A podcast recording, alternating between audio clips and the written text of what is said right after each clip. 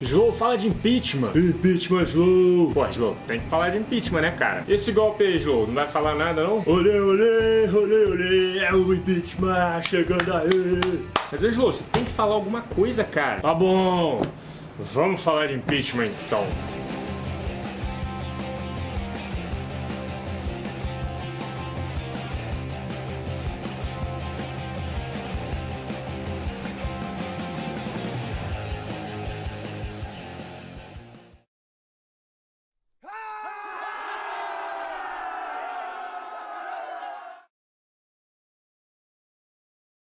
Fala galera! Bom, parece que a vida de todo mundo ultimamente se transformou em política. O que é relativamente bom, porque faz com que a gente aprenda um pouco mais sobre como funcionam as coisas no nosso país. A galera pediu bastante para eu fazer um vídeo sobre isso, então aqui vai a minha participação. É claro que não dá pra falar sobre tudo. O foco aqui vai ser sobre o processo de impeachment e não sobre todo o atual cenário político brasileiro. Então espero que esse vídeo sirva para esclarecer algumas coisas para vocês e servir para criar um debate construtivo também. Beleza? Então pronto?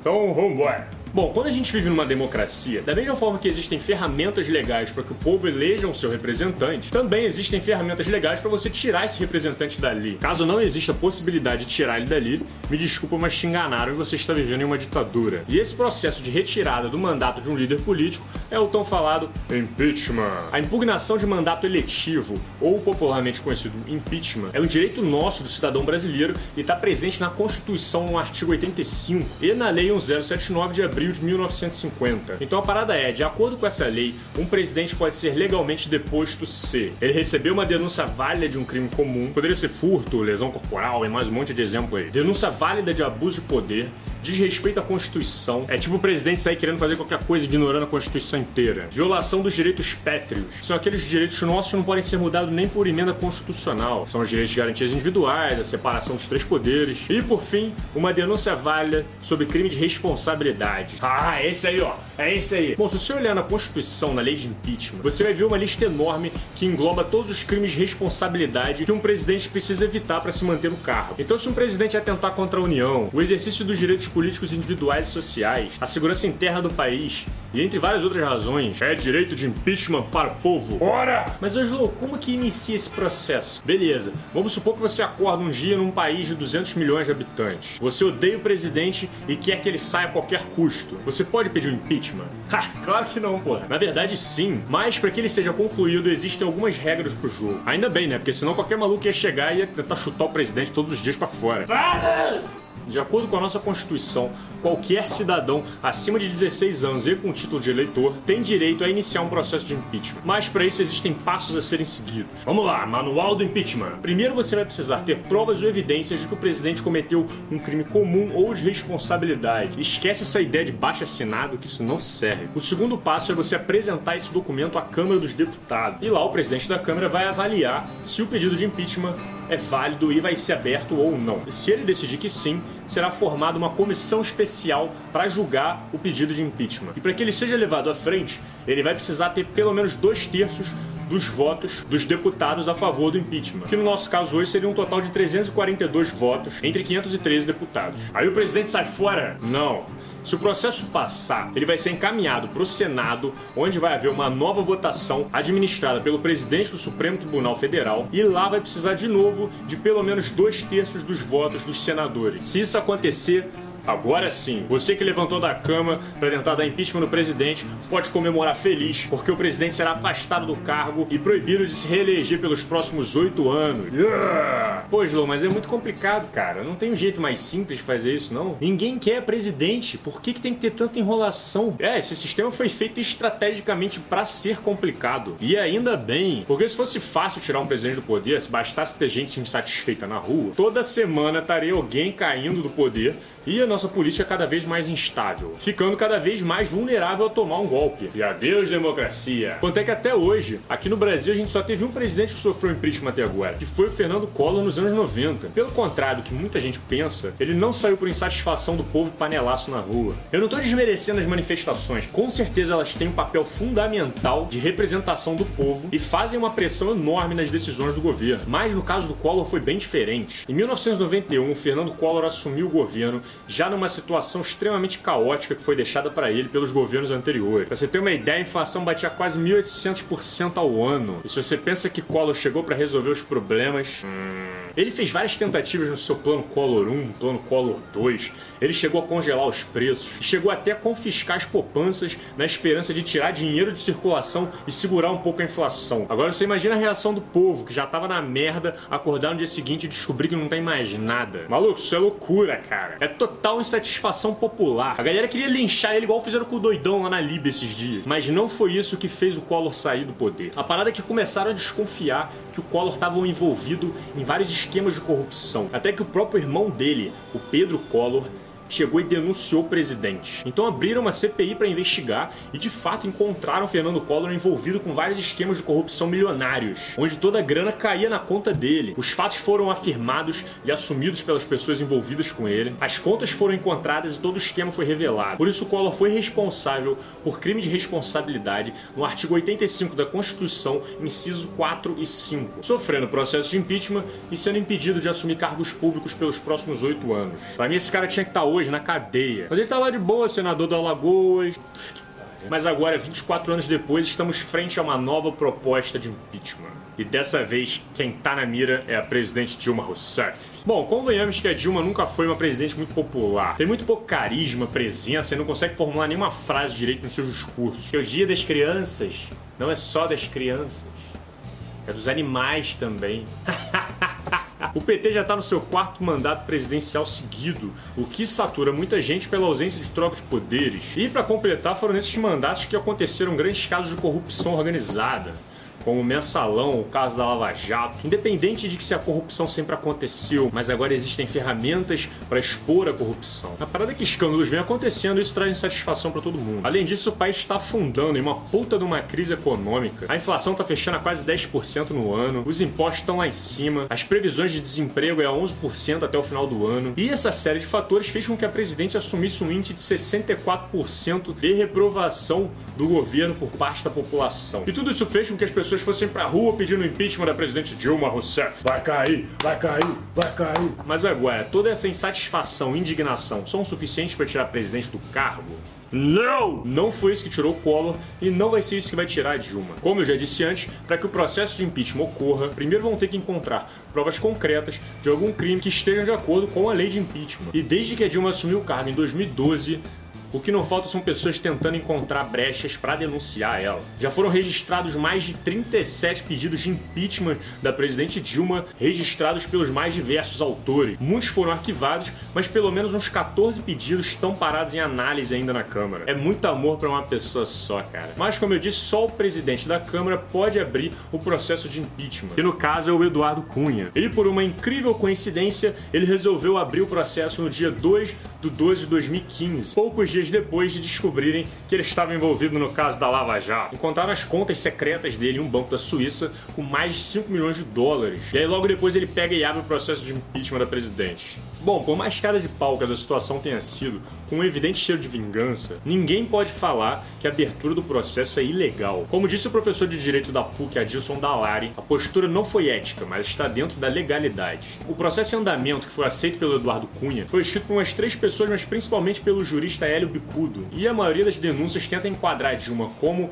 crime de envolvimento à corrupção e crime de responsabilidade fiscal. Então vamos entender um pouco o que, que significa essas denúncias e o que está presente no documento de impeachment da Dilma. São três acusações principais. O presidente da Câmara disse que só levaria à frente duas delas, mas eu vou explicar as três de qualquer jeito só para não deixar dúvidas aqui sobre esse assunto.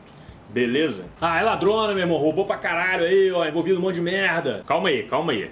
É assim: se a Polícia Federal descobrir provas concretas do envolvimento da Dilma com o escândalo de corrupção da Petrobras, aí ela pode sofrer impeachment. E simplesmente alguém chegar e falar que sabia que ela estava envolvida não é uma prova. Para ser uma prova séria, eles precisariam encontrar uma transferência bancária, um depósito, uma conta fantasma, igual encontraram a do Cunha, a do Collor, ou talvez até evidências de um patrimônio não registrado, igual estão tentando fazer com o Lula agora. Mas Slow, todo mundo sabe que ela tá envolvida, cara. Só não vê quem não quer. Tá, mas enquanto não encontrarem provas sólidas, a polícia não pode fazer nada. Enfim, caso encontrarem, aí sim a Dilma seria acusada de corrupção e a coisa ia ficar mais feia pro lado dela. Mais feia ainda, né? Porque a coisa já tá bem feia. Mas essa denúncia precisaria estar explícita em outro pedido de impeachment, porque o atual, que é o que o Hélio Bico propôs, que é o que está em tramitação agora no Congresso, acusa o presidente de outros crimes. E uma dessas acusações é o crime de improbidade administrativa. Se a gente olhar na lei de impeachment, a gente encontra no artigo 9 crimes de responsabilidade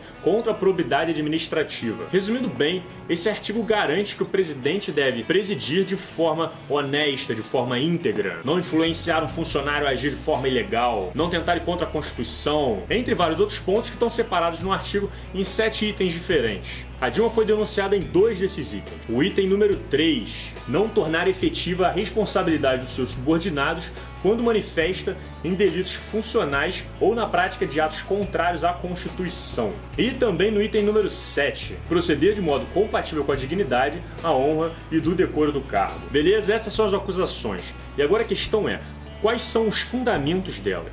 Bom, a Petrobras até poucos anos atrás era vista como a grande promessa do futuro brasileiro. As ações subindo a cada dia, a empresa financiando vários cursos de engenharia para empregar cada vez mais gente, um reconhecimento internacional. Hoje uma ação da Petrobras tá valendo quase o preço de uma passagem de ônibus. A galera tá jogando bafinho.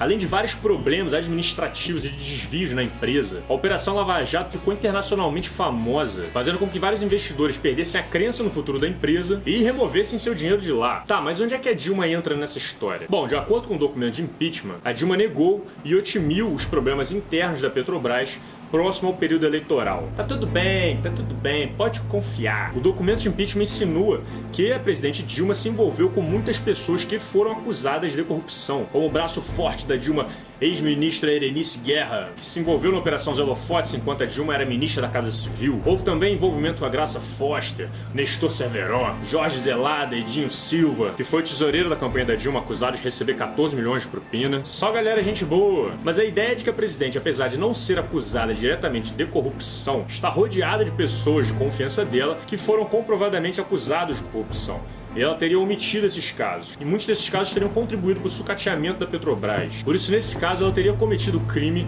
de responsabilidade por improbidade administrativa. A defesa é de que o governo dela não está criando corrupção, e sim ajudando a identificar e acabar com ela. Por isso que hoje são descobertos mais casos do que antes, porque agora a punidade vem sendo levada a sério, enquanto antes acontecia e ninguém ficava sabendo. Outro caso que poderia entrar como improbidade administrativa seria o presidente oferecer um cargo de ministro a uma pessoa pessoa que está sendo investigada no objetivo de mudar a logística das investigações. Bom, se esse foi o objetivo dela ou não, isso a gente deixa as autoridades decidir. Mas, como eu disse, essa foi uma das três principais denúncias que ela recebeu e essa foi descartada pelo Eduardo Cunha. Foi descartada por falta de provas concretas e seria mais interessante focar o tempo nas outras duas, que são mais sustentáveis. A gente não pode se basear em puras especulações, mas então vamos para as outras duas. A Dilma está sendo acusada de crime de responsabilidade fiscal, tanto pelos decretos ilegais de créditos suplementares, quanto as tão famosas pedaladas fiscais. São duas coisas diferentes, então vamos falar um por um. A parada é que durante o governo Dilma, em 2014 e 2015, a presidente fez uma série de decretos que resultaram na abertura de créditos suplementares. Que porra é essa, João? De acordo com a Lei 4.320-1964, os créditos suplementares são utilizados para tapar o buraco na economia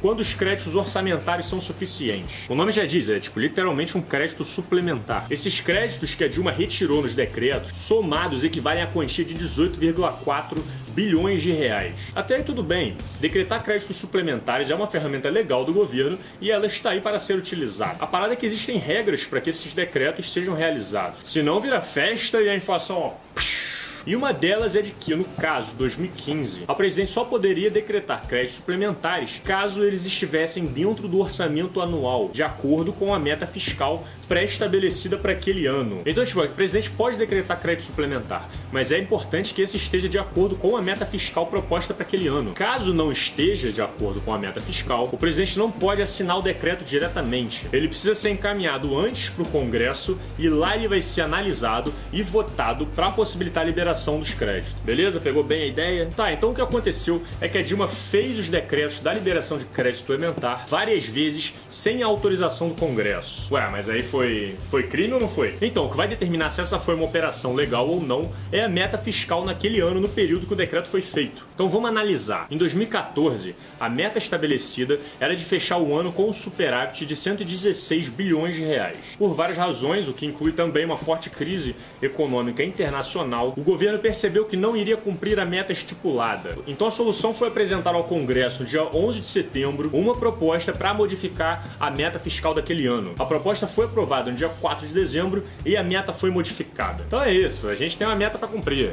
Se a gente não cumprir, a gente muda a meta. E aí, quando a gente alcançar ela, a gente dobra a meta depois. Já no ano passado, em 2015, a meta de superávit era de 53,3 bilhões de reais. Mas, novamente, a presidente apresentou um projeto no dia 22 de julho, que modificaria a meta para 5,8 bilhões de superávit. Esse projeto mais tarde foi alterado pela Lei 5 de 2015, que previa baixar a meta ainda mais, atingindo 119 bilhões de déficit. Caraca, viu pra onde a meta foi ali, cara? Cadê? Cadê meta? E essa foi aprovada pelo Congresso alguns meses depois, no dia 2 de dezembro de 2015. Bom, aparentemente, por mais incorreto que pareça, baixar uma lei para modificar a meta fiscal não configura crime. O crime seria você não cumprir a meta fiscal, porque dependendo das variáveis durante o ano, talvez o governo se sinta forçado a ter que modificar essa meta para poder cumprir com as suas obrigações. Mas esse processo também não é tão simples. Ele primeiro precisa ser aprovado pela Câmara, para depois ser aprovado pelo Senado.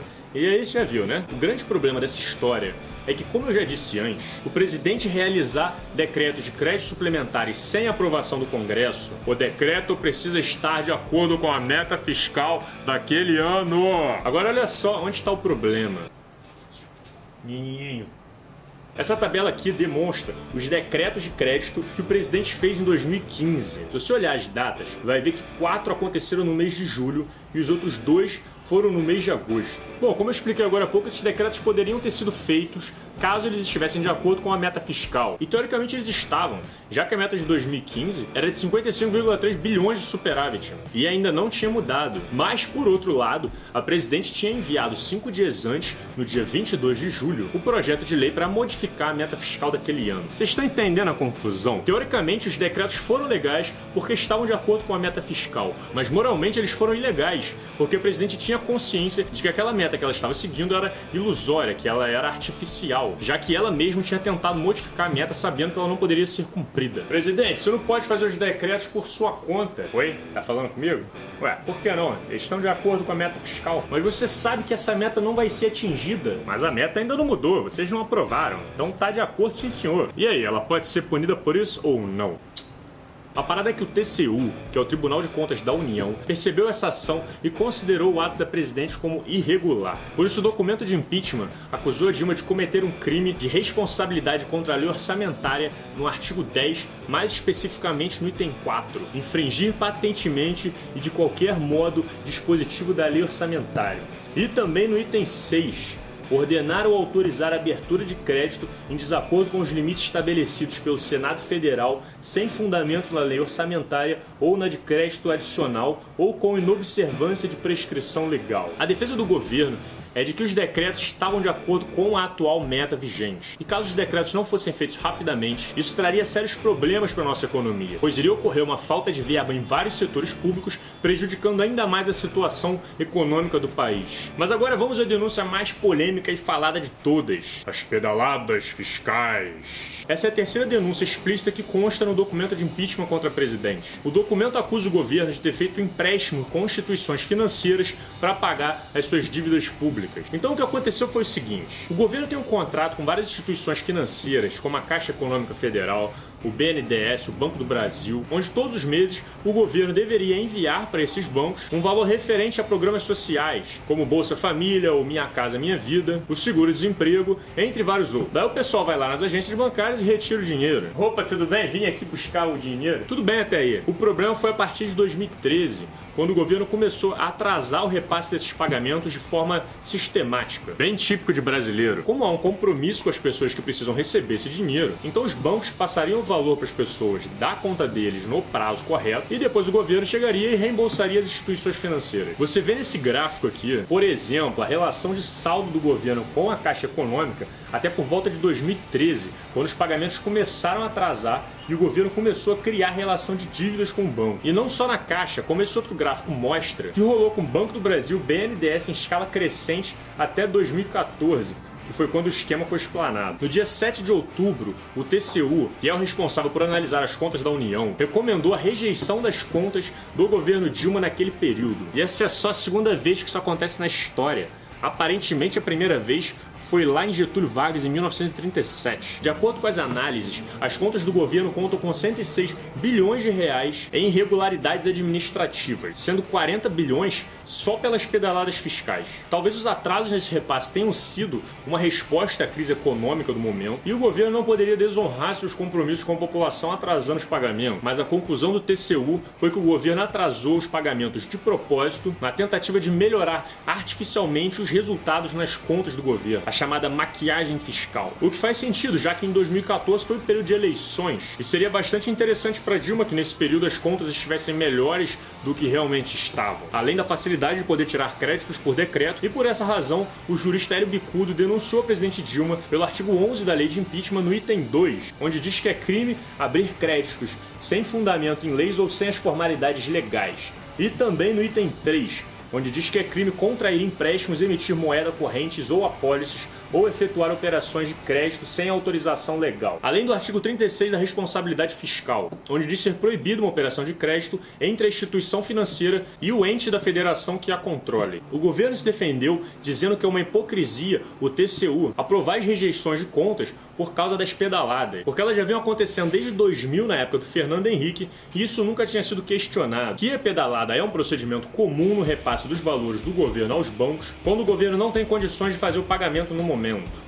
Bom, o que eu acho dessa situação é o seguinte: é óbvio que tudo isso está acontecendo é uma politicagem do cacete. Não é à toa que se chama política. Todo mundo lá dentro tem algum interesse por trás. Pode ser um interesse positivo para a sociedade ou não, mas tem. Então não adianta a gente se prender a essa ideia de que existe um vilão que quer dar um golpe e um herói que quer vir para salvar a pátria. Porque sempre que surgem heróis e vilões na política dá merda. O que me preocupa é: a Constituição está sendo seguida de forma correta? Se sim, beleza. Foi apresentado um documento de denúncia formal acusando a presidente presidente de vários crimes e esses fundamentados em leis. Os que não eram bem fundamentados foram descartados, e os que tinham mais embasamento foram levados à frente. O processo de impeachment está acontecendo todo no passo a passo de acordo com o protocolo. Então não adianta a galera ficar gritando que o que está acontecendo é golpe, porque não é golpe. Para ser golpe, a oposição teria que estar tá atropelando o procedimento, descumprindo as leis e pegando atalho para chegar no poder. A não ser que o pessoal esteja subornando e comprando voto lá dentro para poder manipular o processo de impeachment. Mas aí nesse caso, cedo ou tarde a gente vai descobrir e as pessoas devem estar tá investigando esse tipo de coisa. Pode até estar tá rolando uma certa malandragem malandragem na forma das denúncias, mas o que importa é que essa malandragem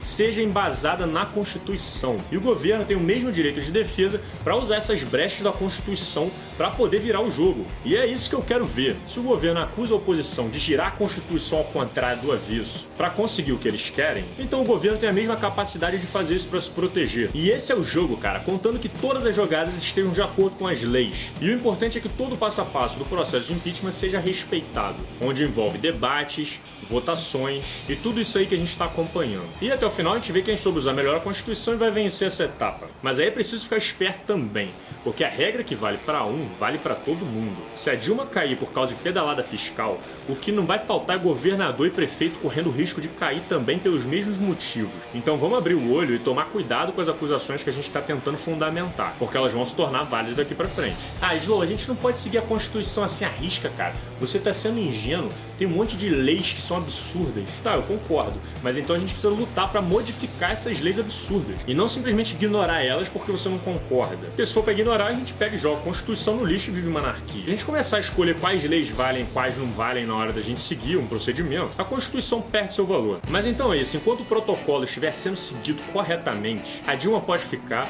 a Dilma pode cair, que nenhum desses casos vai ser golpe, vai ser política. Mas agora, se ela cair, se prepara, cara, porque quem assumir vai ser o Michel Temer e o Eduardo Cunha, que é o mais asiático de fliperama da história, vai ser o vice. Isso significa que o Eduardo Cunha, que foi acusado já de crime de corrupção com provas concretas, pode acabar assumindo o posto de presidente dependendo da situação. Sem contar que o PMDB vai estar como chefe do executivo, do legislativo e do judiciário, o que é bem perigoso para nossa democracia. Agora o Supremo Tribunal Federal está tentando abrir um processo de impeachment contra o Michel Temer também, pelas mesmas razões que a Dilma foi denunciada, pelos decretos ilegais de créditos suplementares. Eu não sei se isso vai acontecer, mas caso aconteça, a gente vai se dar de frente com duas situações. Se ele sair até antes do final desse ano agora, o governo vai realizar novas eleições diretas num prazo até de 90 dias. Mas se prepara que nesse período quem assume a presidência é o Eduardo Cunha. E a segunda opção, que é se ele sofresse impeachment a partir do ano que vem, que seria a segunda metade do mandato da presidente Dilma, aí ocorreriam novas eleições para presidente também,